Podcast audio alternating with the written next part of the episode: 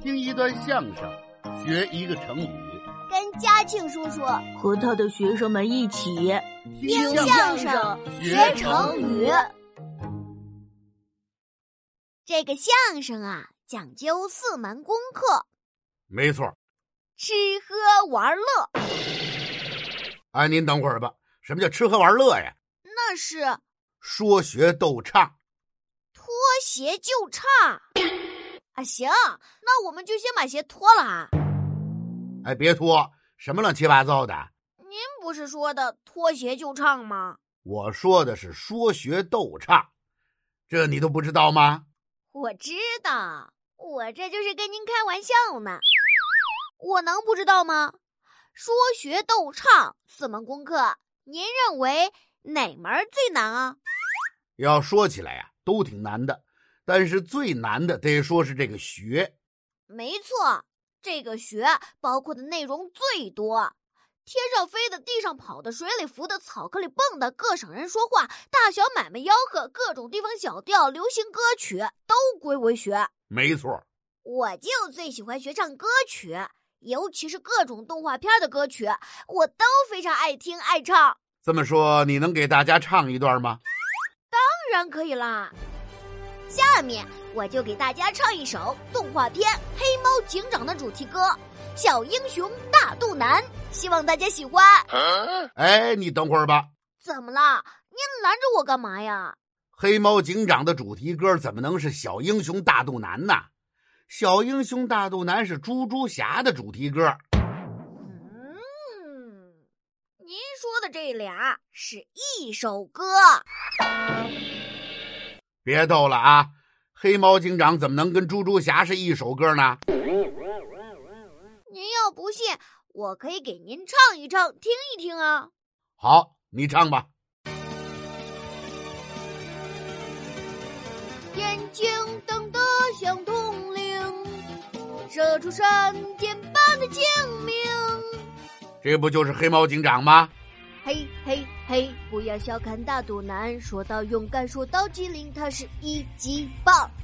嘿嘿嘿！不要小看大肚腩，说到勇敢，说到机灵，他是一级棒。嗯，这是猪猪侠。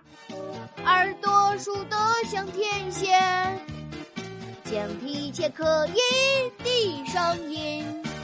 这还是黑猫警长啊！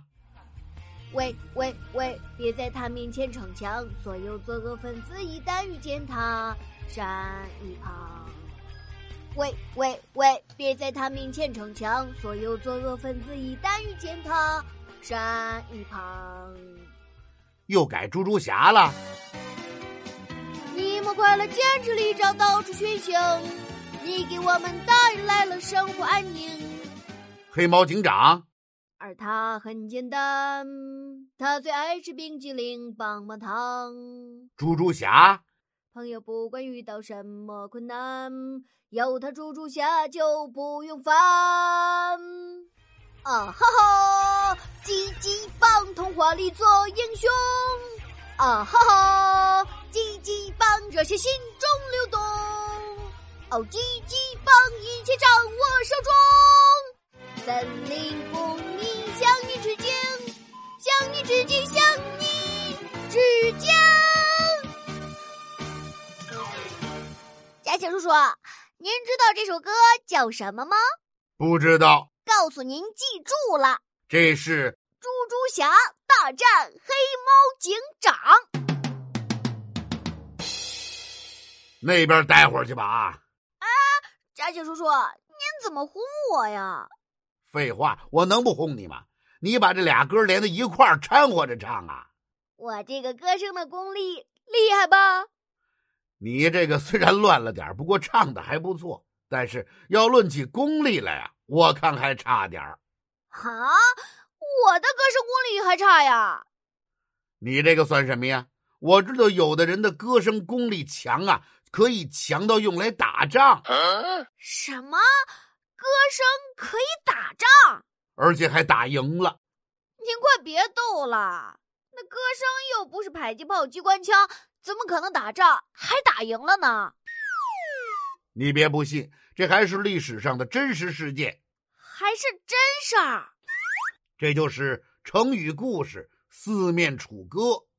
四面都楚，楚完了还得唱歌。嗨，什么乱七八糟的！这是个历史故事，是楚国的楚。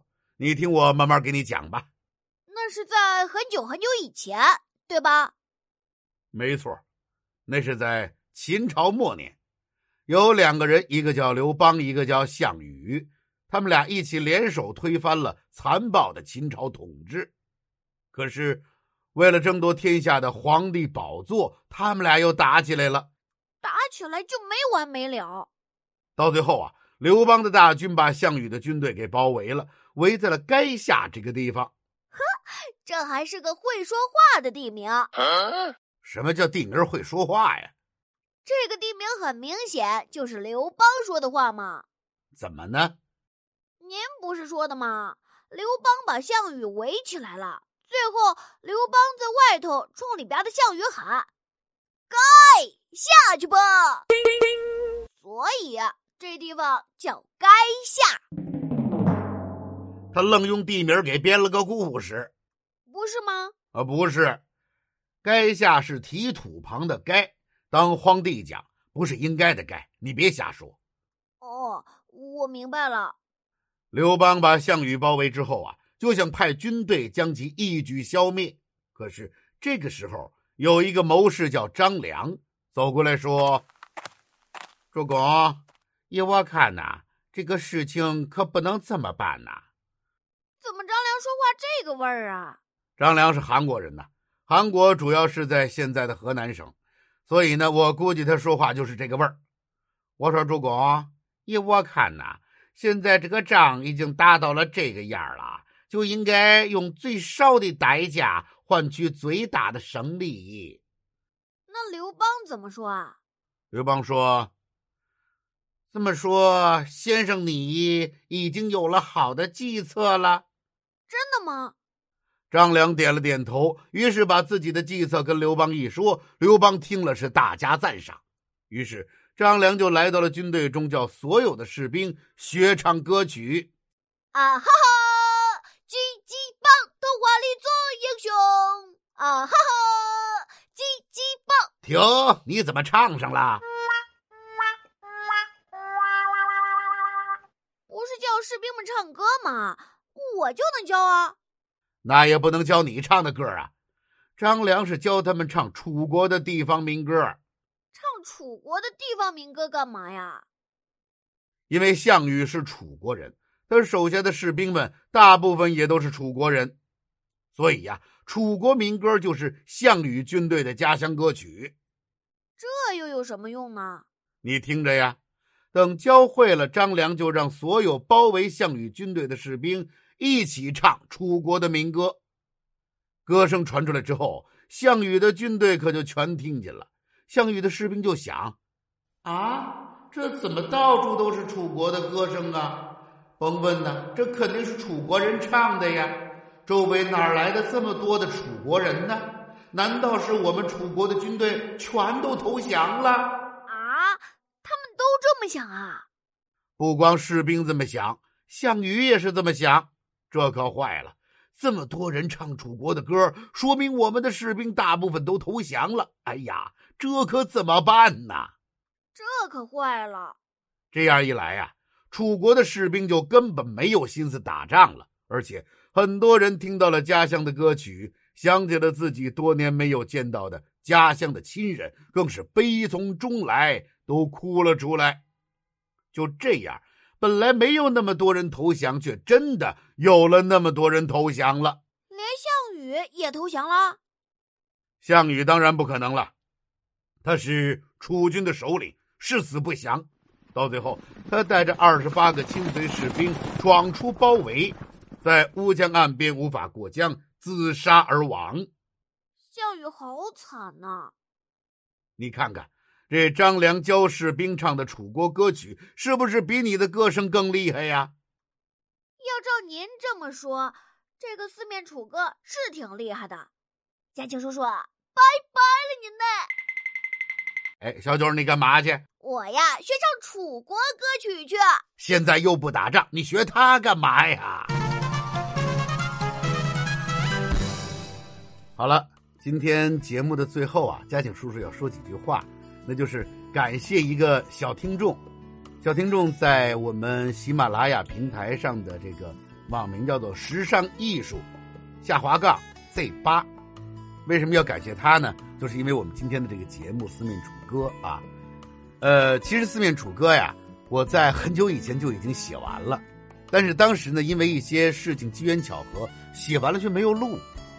在前两天我们的一个节目里面呀，提到了四面楚歌，然后呢，这个时尚艺术 Z 八这个小朋友啊，就私信里边说：“嘉庆叔叔，您提到那个四面楚歌，呃，前面可没有讲过。”我开始还挺纳闷，我说我印象当中有过这个节目啊，我写过呀，怎么会没讲呢？结果往回一倒，哎呦，还真是写好了的节目没录，没给大家播。啊，所以呢，我就赶紧这一次呢，把它这个重新录制好了啊，给大家又播上来，啊，所以呢，这期节目就是四面楚歌，呃，再一次要感谢呀，提醒我的那位时尚艺术 Z 八的小朋友。另外，在这儿嘉庆叔叔多说一句话，就是我的私信里面呢，有很多人呢给我留言，但是有一些小同学呢，在留言的时候说：“嘉庆叔叔，你怎么老不回复我呀？”其实很多的。留言啊，只要是有价值、有意义的，家庭叔叔都会回复。但是有一些我却回复不了，为什么呢？因为不知道什么原因，可能是手滑吧，他直接把我给拉黑了。啊，我在他的黑名单里边，我是对他说不了话的。那如果说你发现家庭叔叔老也没给你回微信啊，比如说十天半个月甚至更长时间，你发了言都没有给你回微信，那么你就。看一看是不是不小心把嘉庆叔叔拉黑了啊？这是我的一个提醒。好了，最后再次感谢所有的大朋友小朋友们的关注。我们这期节目到这儿，下期再见。